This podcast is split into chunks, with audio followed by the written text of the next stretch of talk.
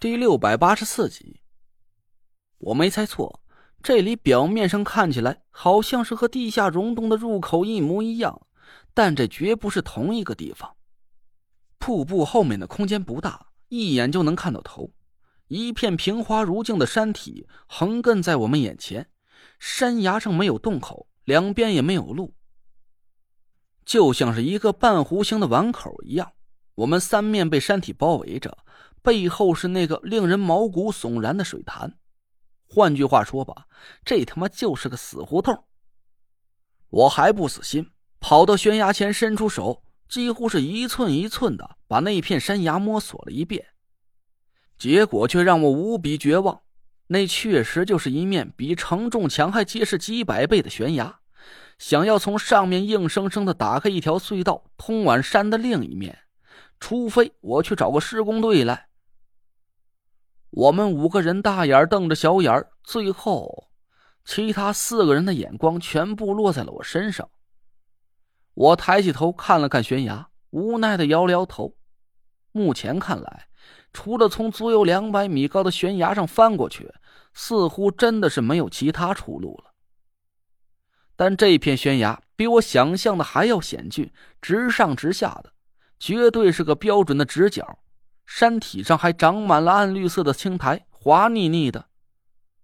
我伸手摸了一下，那触感简直就像是是养蚂蟥身上的粘液似的。靠！我骂了一句，赶紧在瀑布上洗干净了手，从帆布包里掏出香炉，点了三支清香，恭恭敬敬的磕了个头，摸出了六枚神策钱。铜钱蹦跳着落在地上。我扒了一下六枚铜钱，一个卦象出现在我的眼前：上离下乾，天火同人，聚众于门，立设大川。我的眼睛不自觉的朝左手边的水潭扫了一下，顿时就冒出一身鸡皮疙瘩，又赶紧把眼光收了回来，盯着卦象仔细想了半天。这个卦象的意思是我们五个人聚在王门之前共谋大事。无论是卜卦还是涉水，都是上上大吉之兆。好像是没错。刚才我们过的那个川虽然不怎么大，但也算是平平安安的过来了。只是，我们虽然走到了门边儿，但这一道门却他妈的不见了。我扒拉着铜钱研究了一下几个变爻：九四，称其庸；一福克也，其吉。则困而反则也。我暗暗皱了皱眉头，这意思是我们已经无限接近了胜利，但必须一鼓作气攻克眼前的困难，要防止夜长梦多，久则生变。我心里暗骂了几声，我比谁都想赶紧找到路。身边守着一个飘满了噬阳蚂蟥尸体的水潭，我是一秒钟也不想在这里多待下去了。久则生变，这也是我最担心的事情。九凶之地里镇守机关的都是天尊级别的风水高手，他留给我们的破绽绝不会太多。要是我不能迅速找到地下温泉的入口，鬼知道下一秒钟会出什么变数来。其实吧，只要不是把水潭里的噬阳蚂蟥都复活了，其他的事儿似乎也不算太吓人。嗯，水潭。我好像突然想到了什么，呆坐在地上沉思了好久。艮山之间不持久，对则虽柔，含暗金。那个水潭从方位上看，恰好是在对位，属性为金，生水，按说是不会生长出火红色的噬阳蚂蟥这么奇怪的生物的。而这么一大群火形生物，莫名其妙的出现在对位的水潭里，似乎就只有一个解释了：这些噬阳蚂蟥是人为放进来的，目的是掩盖这里的某种金型属性。而现在噬阳蚂蟥已经死光了，那他们克制住的金型属性一定会掩饰不住的显露出来。我猛地一拍大腿，站起身来，把其他几个人吓了一跳。我没工夫和他们多说，赶紧把手上的五色五魁令转了转，用绿色的木型属性对准了我的虎口。探查四周的金型之气不太困难，因为这里是一片荒野，除了深埋在地下的矿藏之外，压根儿就不会有什么金属物质的存在。我调动丹田里的法力，几道淡淡的青绿色烟雾从我指尖流淌了出来，四下飞散了出去。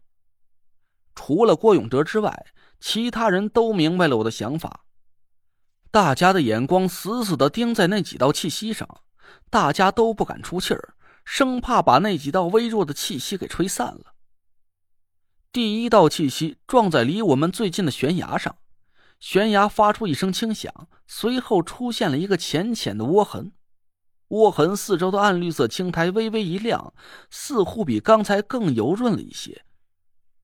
我皱着眉毛摇了摇头，继续向其他三道气息看了过去。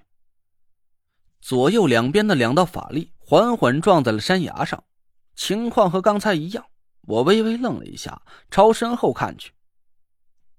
看来我们要寻找的金形气息，并不在这三面崖壁上，这真是有点出乎我的意料了。我回过头看着最后一道法力的气息，青绿色的烟雾慢慢飘向了流淌而下的瀑布，光芒突然一亮，烟雾似乎也粗了一些。这种情况并不奇怪，水生木，当木情气息受到水形滋润的时候，都会显现出更加强大的威力。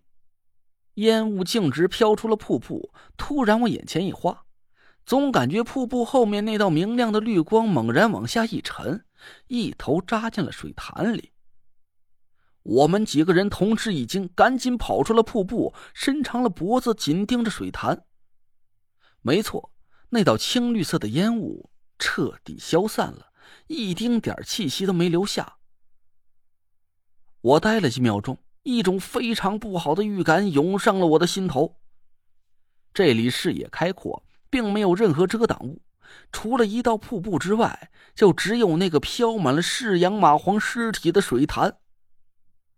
到处都是充沛的水形之气，按说那道青绿色的烟雾应该是越来越旺盛，甚至会扩散成一片耀眼的光芒，把整个水潭都给笼罩起来才对。但那道烟雾却莫名其妙的消散在了水潭里，难道说……唐果儿也不敢置信的嘟囔了几声，凝神挥手。一道胳膊粗细的光束闪耀起绿油油的光芒，直直的朝着水潭里就打了下去。吱咔，一声怪异的响声传来，就好像是一片飞速转动的电锯刀片切割在一段木头上。